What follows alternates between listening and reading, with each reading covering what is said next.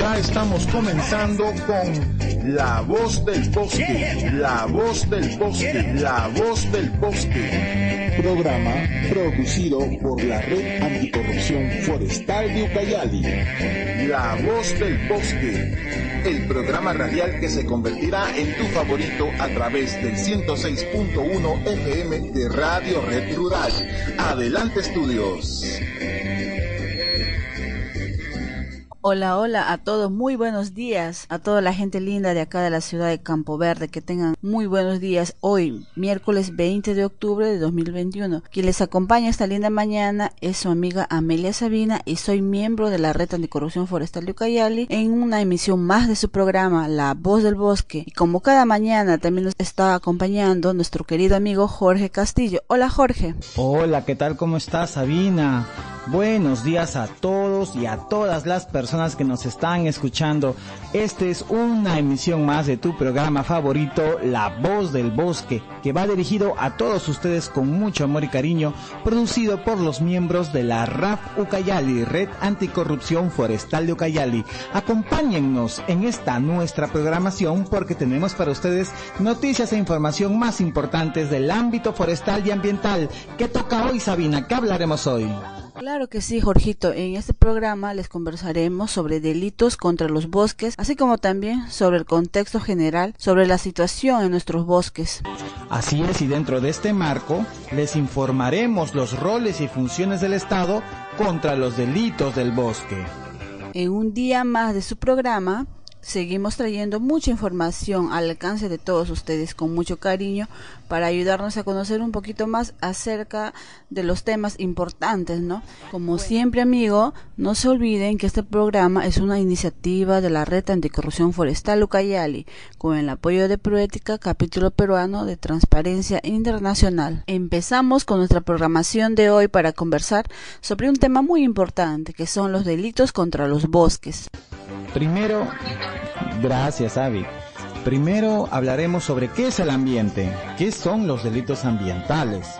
Eh, ¿Qué es ambiente primero? El ambiente se define como el conjunto de elementos sociales, culturales, bióticos, es decir, la flora, la fauna, toda la vida, y también elementos abióticos, es decir, aquello que no tiene vida como el aire, la temperatura, la presión atmosférica, la luz, etcétera, que interactúa en un espacio y tiempo determinado, lo cual podría graficarse como la sumatoria de la naturaleza y, la más, y las manifestaciones humanas en un lugar y tiempo concreto. Entonces, si hablamos, por ejemplo, de la cuenca de Lucayali, no solamente nos referimos a la cuenca en sí, con los árboles y los ríos y las quebradas y los animales, nos referimos a sus poblaciones, a su cultura, todo ello, la suma de lo natural y de lo antropogénico, todo ello suma lo que se denomina ambiente.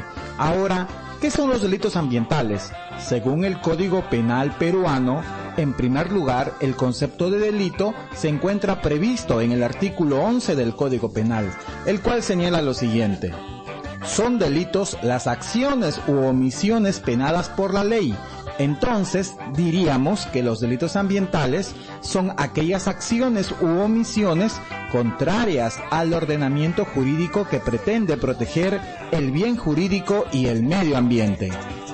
Así es, Jorgito. Bueno, los delitos ambientales se encuentran previstos en el título 13 del libro 2 del Código Penal, encontrándose subdividida en cuatro capítulos, siendo lo siguiente, los delitos de contaminación, delitos contra los recursos naturales, delitos de responsabilidad funcional, medidas cautelares y exclusión o reducción de penas. Claro que sí. Y considerando este punto que has mencionado, delitos contra los bosques o formaciones boscosas, dentro del capítulo de delitos contra recursos naturales en el título 13 del libro 2 del Código Penal. Hay un delito específico contra bosques entonces. Dentro de este gran grupo que es delitos contra recursos naturales está el pequeño subgrupo de delitos contra los bosques o formaciones boscosas, también conocido como tal ilegal, ¿cierto, Sabi? Así es, Jorgito. En el artículo 310, delitos contra los bosques o formaciones boscosas, como usted bien claro ha dicho, comúnmente conocido como el delito de tal ilegal, será reprimido con pena privativa de libertad no menor de cuatro ni mayor de seis años y con prestación de servicios comunitarios dentro de 40 a 80 jornadas, el que sin contar con un permiso, licencia, autorización o concesión otorgada por autoridad competente destruye, queme, daña o tala o en todo o en parte bosques o formaciones boscosas, sean naturales o plantaciones. Muchas veces las investigaciones por estos delitos no concluyen en sanciones penales por quienes son encargados de impartir la justicia, así como las pretensiones o las reparaciones civiles solicitadas por el Estado son débiles y mínimas, motivo por los cuales no hay muchas sentencias firmes por los delitos previstos en el título 13. Proética es el capítulo peruano de Transparencia Internacional y se constituyó en nuestro país en el año 2002, considerada la primera ONG peruana dedicada exclusivamente a promover la ética y luchar contra la corrupción. Y continuamos con La Voz del Bosque. La Voz del Bosque. Recuerden amigos que este programa es una iniciativa de la Red Anticorrupción Forestal Ucayali con el apoyo de Proética, capítulo peruano de Transparencia Internacional. Continuamos con nuestra programación, queridos amigos. Estamos conversando sobre delitos contra los bosques. Así es, Sabinita. Y bueno, continuando justamente, hablemos sobre el delito contra los bosques o formaciones boscosas, ¿verdad? Que está en el capítulo 13 del artículo penal, del Código Penal, perdón. Sonados eh, por este tipo de delito, en la Amazonía hay muchísimos casos como ejemplo. Nosotros podemos averiguar un poco por internet y nos damos cuenta pues que hay problemas de tala ilegal, hay problemas de monocultivos, hay problemas de cambio de uso, de, de, cultivos de productos ilícitos, como por ejemplo la siembra de la palma aceitera, en este caso eh, sería un problema de monocultivo, donde obviamente para colocar tanta palma aceitera se tiene que deforestar, y es mucha, y se arrasa con todo el bosque, justamente para hacer sembríos agroindustriales. Ahí estamos hablando de un delito contra los bosques o formaciones boscosas, si es que este tipo de trabajo se hace sin el permiso adecuado, eso ya sería un delito, ¿verdad?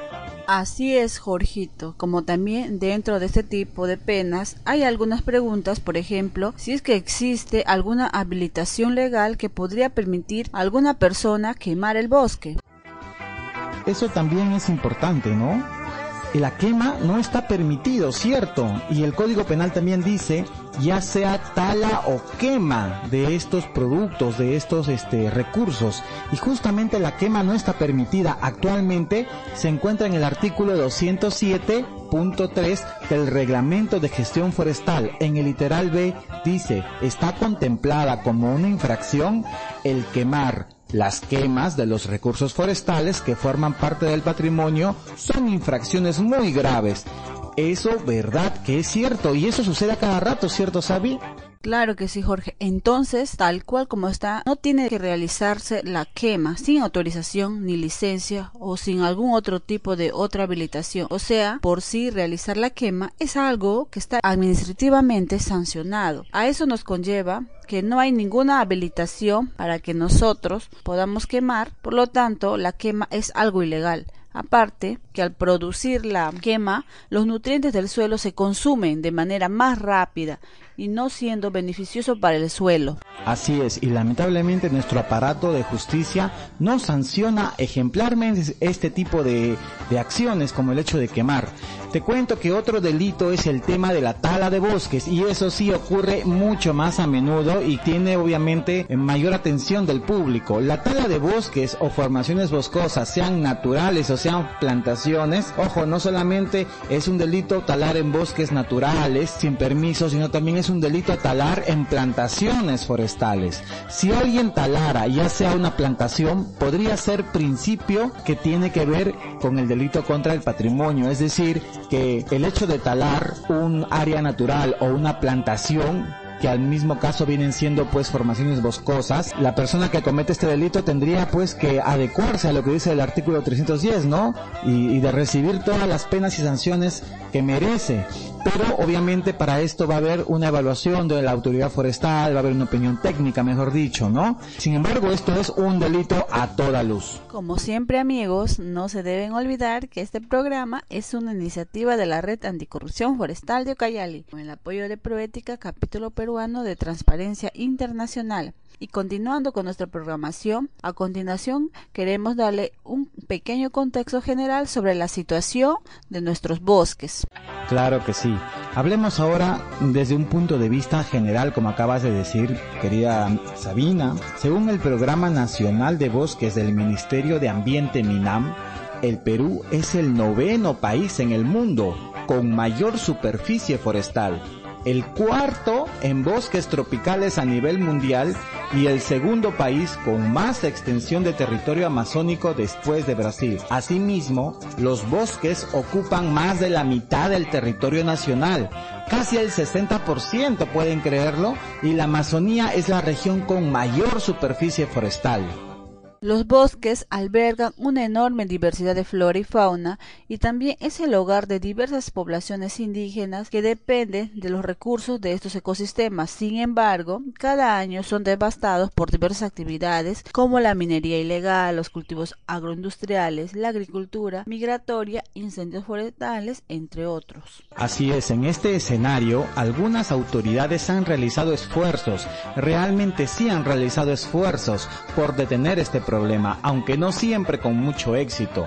La falta de presupuesto, de personal, de logística en algunos sectores, la vastedad de la Amazonía, a veces insondable para poder entrar en ella, y a veces la falta de voluntad política han frustrado algunos intentos por proteger nuestro patrimonio natural, pero principalmente el lastre de la corrupción, siempre coludido con algunos malos funcionarios, han impedido que esto sea una realidad. Al respecto, Jorgito, tenemos una opinión de Jean-Pierre Araujo, director de la Iniciativa de Justicia Ambiental de la Sociedad Peruana de Derecho del Ambiente. Señala que en el primer semestre de 2020 el Ministerio Público solo pudo atender un total de 3.639 denuncias ingresadas, lo que representa el 18% del total. Para el 2019 solo pudo atender 37% de las denuncias ingresadas. Ello debilita la, institucionalidad al perpetuarse un clima de impunidad respecto de la persecución de los delitos ambientales, Jorgito. A estos problemas se suma la falta de información de la ciudadanía, incluso de las autoridades. Muchos jueces, fiscales y funcionarios en general ignoran completamente que vivimos en una Amazonía devastada y amenazada por la corrupción y la ilegalidad, las mafias de minería ilegal, de tala ilegal. Muchas veces desconocen, como digo, cuál es la función inclusive de cada órgano del Estado y no saben a dónde acudir cuando desean denunciar, sobre todo la ciudadanía, cuando ve un hecho, por ejemplo, relacionado a, y que atenta a nuestros bosques y quiere denunciar, muchas veces no sabe a dónde acudir. Eso también es un poco pues de falta de información, ¿no? Pero para eso estamos nosotros, la Red Anticorrupción Forestal de Ucayali, para brindarte la información clara, oportuna y real. Con esa realidad presentaremos una lista de las instituciones estatales ligadas a la protección de nuestros bosques y especificaremos cuál es su función específica de cada uno de ellos. Destacamos que la, que la información que compartiremos fue extraída de la guía de referencia rápida para la investigación de los delitos forestales, publicada por Proética, pero eso será después de Jóvenes parlamentarios de la región Cayali, JOPRU, es una organización juvenil compuesta por jóvenes y para jóvenes que desde el año 2017 viene trabajando en tres ejes, político, social y ambiental, de forma autónoma y articuladamente con diferentes instituciones, organizaciones y ONGs, formando líderes y defensores de nuestros derechos. Hola, somos la Red Intercoro Mucayali. Un voluntariado sin fines de lucro, compuesto por jóvenes líderes que buscamos un cambio en la sociedad, luchando por el reconocimiento de nuestros derechos sexuales y reproductivos, por un mejor trato para con el medio ambiente y seguir fortaleciendo la democracia y gobernabilidad en nuestro país. La Red Interforo Mucayali no te discrimina por tu sexo, género o preferencia sexual. Y creemos en un país mejor para vivir. Seguiremos luchando juntos, porque la Red Interquórum Ucayali la haces tú. Proética es el capítulo peruano de Transparencia Internacional y se constituyó en nuestro país en el año 2002, considerada la primera ONG peruana dedicada exclusivamente a promover la ética y luchar contra la corrupción.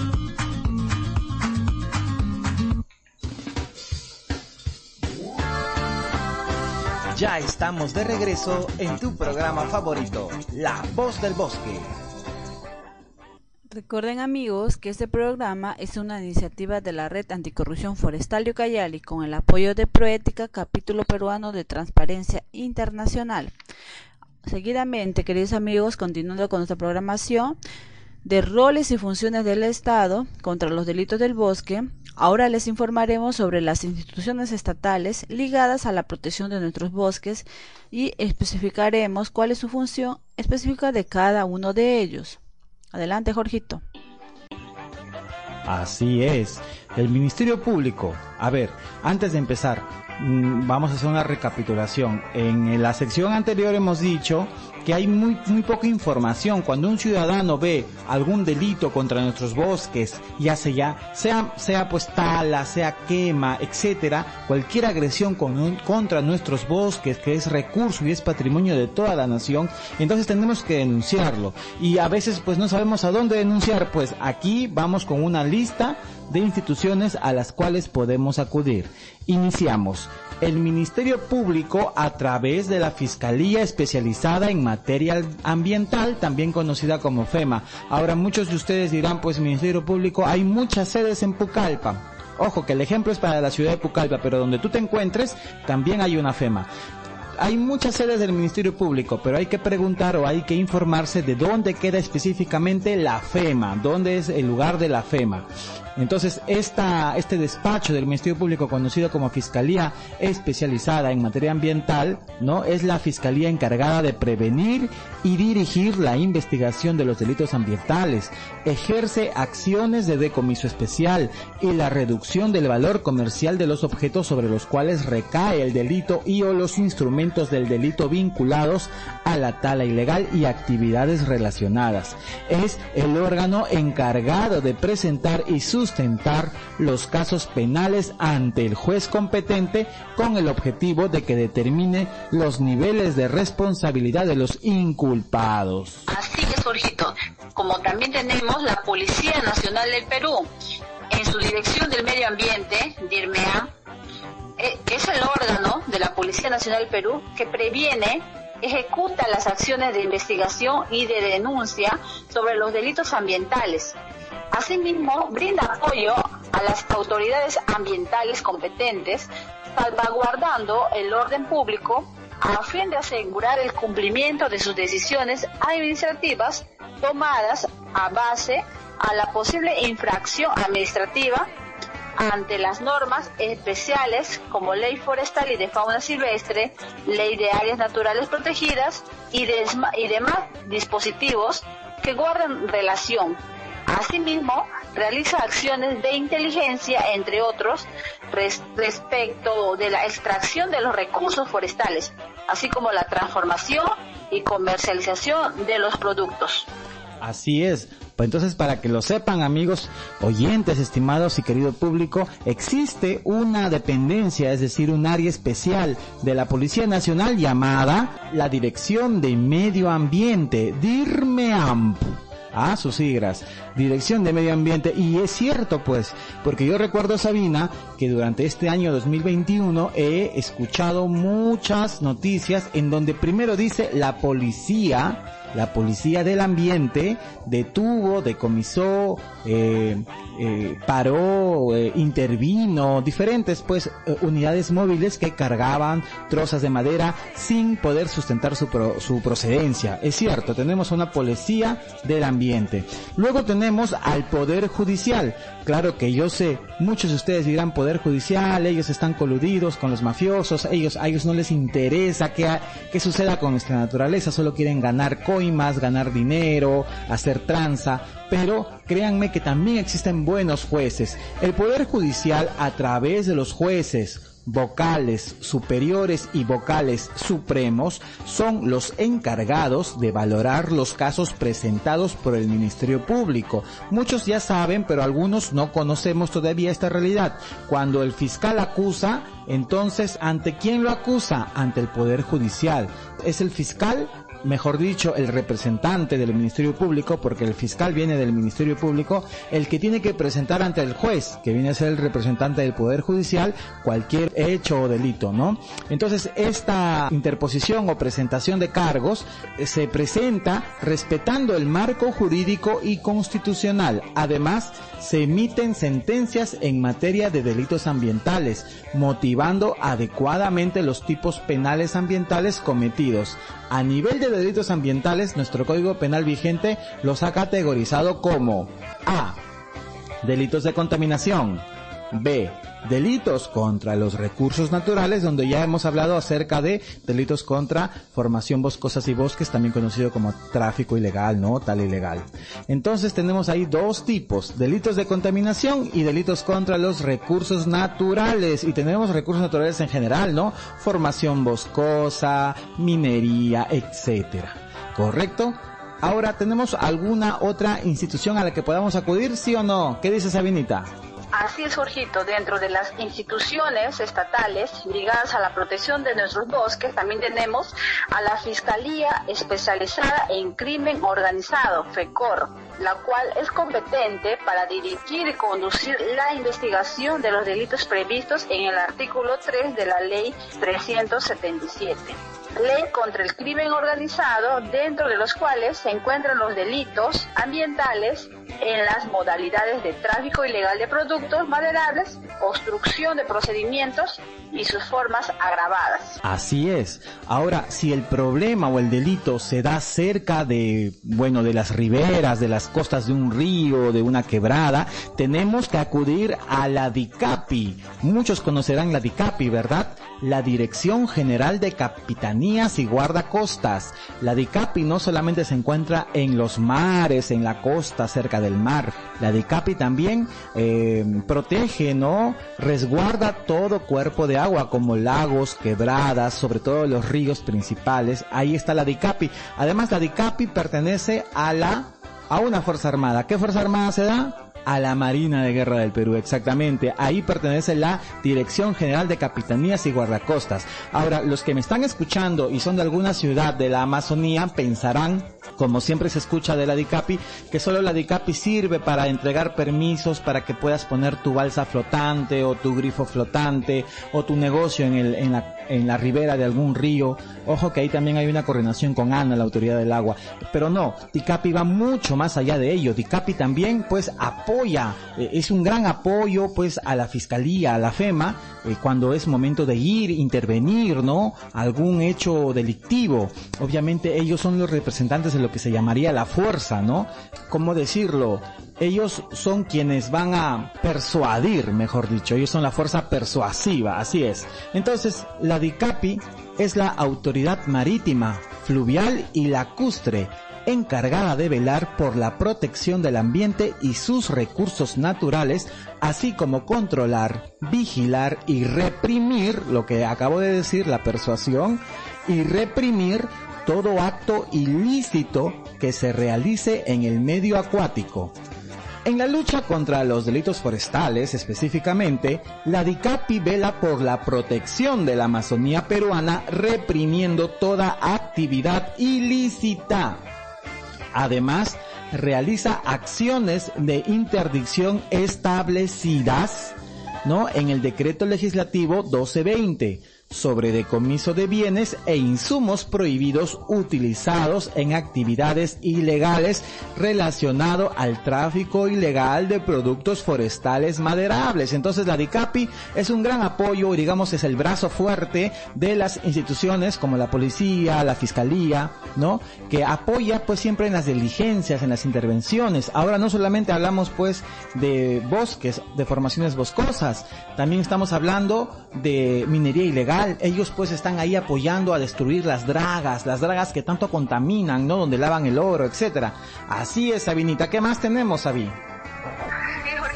Queridos amigos, también tenemos a la Procuraduría Pública del Ministerio del Ambiente, está adscrita al Ministerio del Ambiente y actúa en defensa de los derechos e intereses del Estado en casos de agravios por la comisión de delitos ambientales en los procesos judiciales.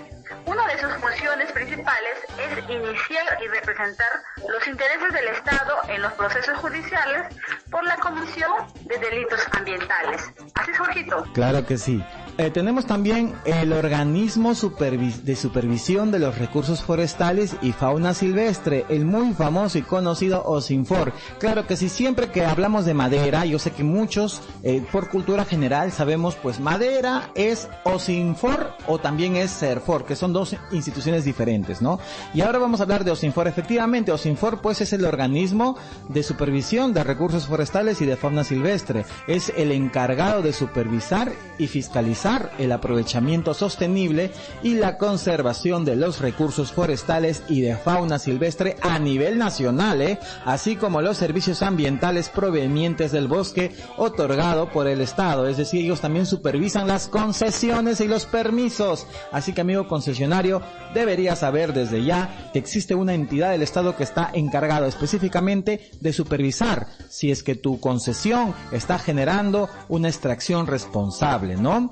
Además, ejerce la Secretaría Técnica de Comisión Multisectorial Permanente de Lucha contra la Tala Ilegal, en coordinación con el equipo técnico del Alto Comisionado en Asuntos contra la Tala Ilegal. Justamente quiero hacer un hincapié que Osinfor, eh, bajo la dirección aquel, aquel tiempo, en el 2015, del ingeniero eh, Navarro, pudieron hacerle seguimiento ¿no? En, en, coalición con la FEMA, que es la Fiscalía, con la Interpol, con la Policía Nacional y con otras entidades, con la SUNAT, hicieron pues el seguimiento a este grupo de madereros ilegales en la gran operación Amazonas, recuerdo la operación Amazonas 2015. Así que ahí está pues nuestros amigos de Osinfor, a los cuales también ustedes pueden acudir si encuentran algún tipo de ilegalidad de los bosques. ¿Qué más tenemos, Sabinita?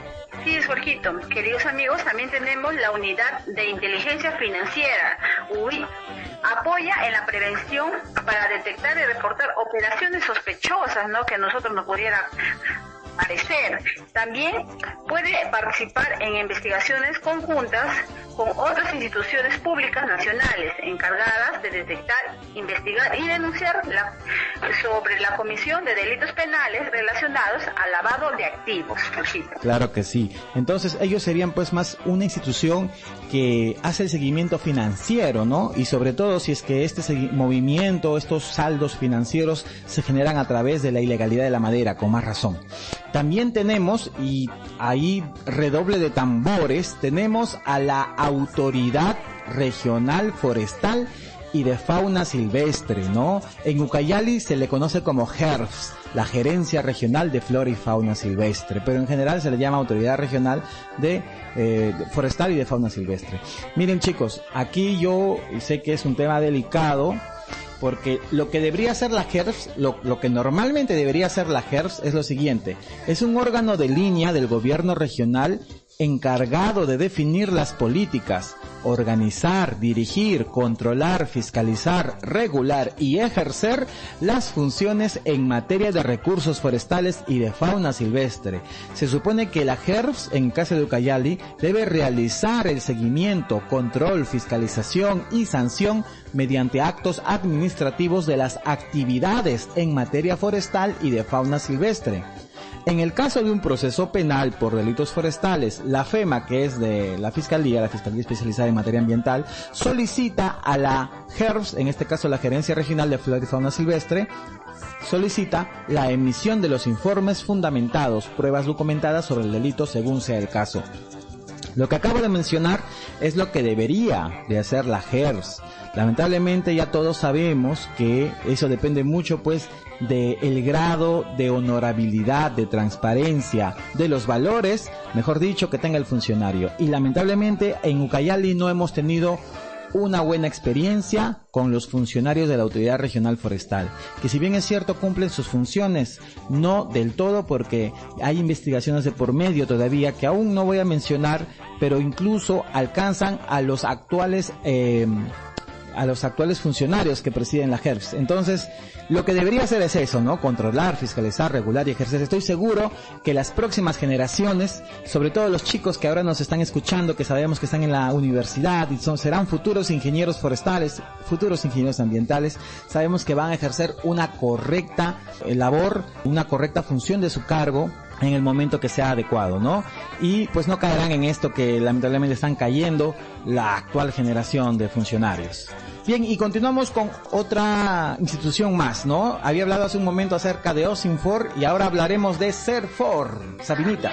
Así es, ahora hablaremos, queridos amigos, ustedes también muchas veces quizás lo habrán escuchado, ¿no? Así como el OSINFOR, tenemos al SERFOR, el Servicio Nacional Forestal y de Fauna Silvestre, que es es un organismo adscrito al Ministerio de Desarrollo Agrario y Riego, Miragri, y entre rector del Sistema Nacional de Gestión Forestal y de Fauna Silvestre, SINAFOR. Gestiona y promueve el uso sostenible, la conservación y la protección de los recursos forestales y de fauna silvestre, como también supervisa el cumplimiento de las obligaciones derivadas de los actos administrativos a su cargo incluyendo aquellos que dicta en su calidad de autoridad administrativa. También sanciona las infracciones derivadas de su incumplimiento, respetando las competencias de los informes, la OEFA, como también los gobiernos regionales y locales y otras entidades públicas.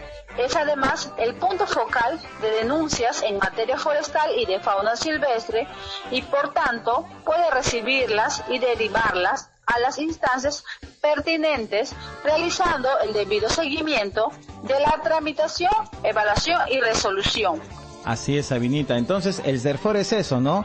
El CERFOR es, como dijiste, el ente rector del Sistema Nacional de Gestión Forestal y Fauna Silvestre, SINAFOR. Es decir, es eh, está a la cabeza de ese sistema, ¿no? Y como lo estás diciendo correctamente, el CERFOR gestiona y promueve el, uso sostenible, pero cuando llegan las denuncias a CERFOR, este los deriva, porque respeta las competencias de OSINFOR, de OEFA, de los gobiernos regionales, locales, a través de la GERS, ¿verdad? Entonces, los que recuerdan, anteriormente en muchos lugares de la Amazonía existía el INRENA, ¿no? El INRENA, Ahora el INRENA se llama CERFOR, se convirtió en CERFOR. Muy bien, y continuamos. Y acá hablamos de, de una institución que si bien es cierto no está ligado específicamente a bosques, sí tuvo mucho que ver con algunas investigaciones, porque los bosques ¿por qué se realiza tala de, de, bosques o extracción de oro o algún tipo de actividad dentro del bosque? Que sabemos que es rentable. ¿Por qué se hace? Porque quienes invierten en ello, quienes cometen los delitos muchas veces, lo que quieren es dinero. Lo que se persigue es dinero, ganancias. Y cuando hay ganancias, hay de por medio un seguimiento eh, financiero y ese seguimiento financiero de, de, tributación, mejor dicho, lo realiza la SUNAT. Así que como un aliado, no precisamente para presentar denuncias sobre tala, pero sí para presentar denuncias sobre irregularidades, es decir, ustedes ven una empresa irregular que está cometiendo delitos y que además está generando bastante movimiento entonces sí, se puede acudir a la SUNAT, la Superintendencia Nacional de Aduanas y de Administración Tributaria. ¿Qué es la SUNAT? Es un organismo adscrito al Ministerio de Economía y Finanzas. En el ámbito forestal, la SUNAT es miembro de la Comisión Multisectorial de Lucha contra la Tala Ilegal, por sus siglas CMLTI, y conforma, ¿no? El Sistema Nacional de Control y Vigilancia Forestal y de Fauna Silvestre. Entonces la SUNAT también controla y fiscaliza el tráfico de mercancías, porque recuerden que estamos hablando no solamente de administración tributaria, sino también de aduanas. Entonces controla y fiscaliza el tráfico de mercancías. Adicionalmente previene, persigue y denuncia el contrabando, la defraudación, las rentas de aduanas, la defraudación tributaria y el tráfico ilícito de mercancías. Nuevamente algo hago hincapié en Como ustedes sabrán, pues cuando la madera, en el caso de la madera, se, se llega a talar, se llega a hacer una transformación primaria, una transformación secundaria, muchas de estas maderas buscan ser, exportadas. Entonces, en el ámbito de la ilegalidad también buscan ser exportadas fraguando documentos, lavando madera, falsificando pues guías de, de transporte. Pero al final esto pasa por aduanas y aduanas es pues una de las, de las tantas funciones que realiza SUNAT. Entonces es importante saber que SUNAT también es un aliado contra la tala ilegal, ¿no? Tenemos a un, a un par de eh, instituciones más que son muy poco, muy poco conocidos, pero lo vamos a mencionar, ¿correcto? A ver, Sabi, ¿qué tenemos para ahora? Sí, Jorgito, también tenemos otras instituciones estatales ligadas a la protección de nuestros bosques. Uno de ellos también es el Programa Nacional de Bienes Incautados, PRONAVI que es un organismo adscrito al Ministerio de Justicia y de Derechos Humanos, que tiene como objetivo recibir, registrar, administrar y disponer de los bienes incautados, decomisados y declarados en pérdida, ¿no? De dominio sobre lo que recae el delito de tráfico ilegal de productos forestales, con el fin de garantizar la conservación del patrimonio forestal de la nación y el desarrollo de actividades económicas forestales sostenibles. Claro que sí. Y tenemos por último, y no podría ser para menos, porque muchas de las tala ilegal, mucha de la extracción de, de minería inclusive, muchas de las de los cambios de uso del cultivo de coca, muchas de estas actividades ilegales se realizan donde nadie te ve, donde no hay gente. Muchas veces se hace en, en, bosques vírgenes, muchas veces se realiza en áreas naturales protegidas. Entonces no faltaría el mencionar a el CERNAM, Estamos hablando del Servicio Nacional de Áreas Naturales Protegidas por el Estado, CERNAM. ¿Y qué es el CERNAM? Es un organismo adscrito al Ministerio de Ambiente MINAM encargado de dirigir y establecer los criterios técnicos y administrativos para la conservación de áreas naturales protegidas y de cautelar, es decir, de cuidar la diversidad biológica. En lo que concierne a lucha contra delitos forestales, el CERNAM cuenta con un sistema de patrullaje y vigilancia a cargo del personal guardaparque y cuenta con una red de puestos de control para dichos fines. Bueno, Wow, son varias instituciones, creo que hemos mencionado como tres instituciones que nos ayudan no solamente a recibir denuncias, sino también que ayudan a la lucha contra la tal ilegal, ¿no? Sabi. Así es, Jorgito. Para finalizar, debemos señalar que las malas conductas frente a nuestros bosques está penalizado dentro de nuestro reglamento jurídico, y que atenta el derecho a vivir en un ambiente sano, como un derecho humano básico. Se debe señalar también que el derecho penal por sí solo no puede resolver el problema de dar protección jurídica al medio ambiente, sino que debe recurrir necesariamente a otras ramas del derecho, como son el derecho constitucional, como es en el artículo 2 de nuestra Constitución, como también el derecho administrativo, en el sentido que se tiene que trabajar con los municipios locales para crear políticas ambientales dirigidas a racionalizar la explotación, utilización y preservación de los recursos naturales, lo cual no significa que se tiene que impedir el desarrollo ni desaprovechar los recursos naturales, sino que tenemos que hacer de una manera racional, Claro que sí, Sabina, y que y quisiera hacer hincapié en lo que acabas de mencionar que me parece muy importante. La Red Anticorrupción Forestal de Ucayali no está en contra del desarrollo. Nosotros como grupo tampoco estamos en contra del desarrollo para nada, pero sí queremos que la el aprovechamiento, lo que llamamos extracción de productos, de recursos, se haga de manera consciente, de forma sostenible, de manera que se asegure, que se garantice, ¿no? la diversidad del bosque, la belleza escénica, eh, los servicios ecosistémicos y ambientales, no solo para esta generación, sino para las generaciones que vienen.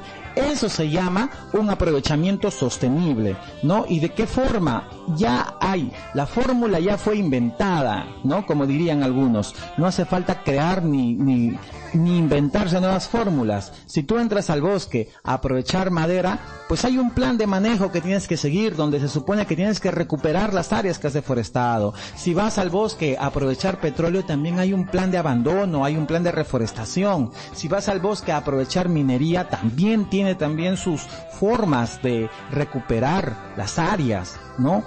aplicar tecnología es importante, claro que sí, para cuidar de los ecosistemas, el ambiente. Y si vas a aprovechar la fauna o vas a aprovechar la flora, o sea, es decir, productos no maderables, también tienen sus propios planes de manejo. Lo importante es hacer las cosas de manera legal, con autorización, pero consciente, porque en el bosque no creas que no te ve nadie. Todos estamos hoy en día unidos porque somos una sociedad cada vez más informada y siempre estaremos vigilantes de lo que suceda en el bosque, ¿verdad? Proética es el capítulo peruano de Transparencia Internacional y se constituyó en nuestro país en el año 2002, considerada la primera ONG peruana dedicada exclusivamente a promover la ética y luchar contra la corrupción. la Red Intercoro Mucayali. Un voluntariado sin fines de lucro, compuesto por jóvenes líderes que buscamos un cambio en la sociedad, luchando por el reconocimiento de nuestros derechos sexuales y reproductivos, por un mejor trato para con el medio ambiente y seguir fortaleciendo la democracia y gobernabilidad en nuestro país. La Red Intercuero Mucayali no te discrimina por tu sexo, género o preferencia sexual. Y creemos en un país mejor para vivir. Seguiremos luchando juntos porque la red Intercuero en Ucayali la haces tú. Ya estamos de regreso en tu programa favorito, La Voz del Bosque. De mucha importancia para ustedes el día de hoy sobre los delitos contra los bosques. Hemos conocido un poquito más en el Código Penal sobre los delitos contra los bosques, como también eh, les hemos mencionado sobre las instituciones estatales ligadas a la protección de nuestros bosques. Muchas gracias por su preferencia. Nos vemos hasta la siguiente programación. Claro que sí, claro que sí, Sabinita. Muchísimas gracias, amigos, por seguirnos, ¿no? En una emisión más de su programa La Voz del Bosque, hoy día miércoles 20 de octubre del 2021. Que tengan un hermoso miércoles, un hermoso jueves, un maravilloso viernes. El viernes nos encontramos de 9 a 10 de la mañana, siempre a través de Radio Red Rural 106.1 de Campo Verde para el mundo. Un saludo muy especial a todos mis amigos de la Universidad Nacional de Ucayali, carreras de Ingeniería Agrónoma, Forestal, Ambiental, Agroindustrias. Y ahora también tenemos el apoyo de nuestros amigos de Derecho. Muchas gracias a todos por escucharnos. Un saludote hasta Lima para nuestros amigos que se encuentran allá escuchándonos, para toda la red anticorrupción forestal de Ucayali que también nos escucha. Y un saludo especial para Barcelona, para los amigos Carlos, Juan y Carla que nos están escuchando también hasta Barcelona, España. Se va nuestra señal a través del streaming, el streaming por internet de Radio Red Rural. Y no se olviden que también pueden escuchar estos programas repetidos a través de la página de la RAF Ucayali. Nos encuentran como RAF Ucayali, R-A-F-Ucayali y también a través de Spotify. Nos buscan en Spotify como La Voz del Bosque. Chao Sabina, chao amigos, chao chao. Chao, chao, chao queridos amigos. Chao, chao.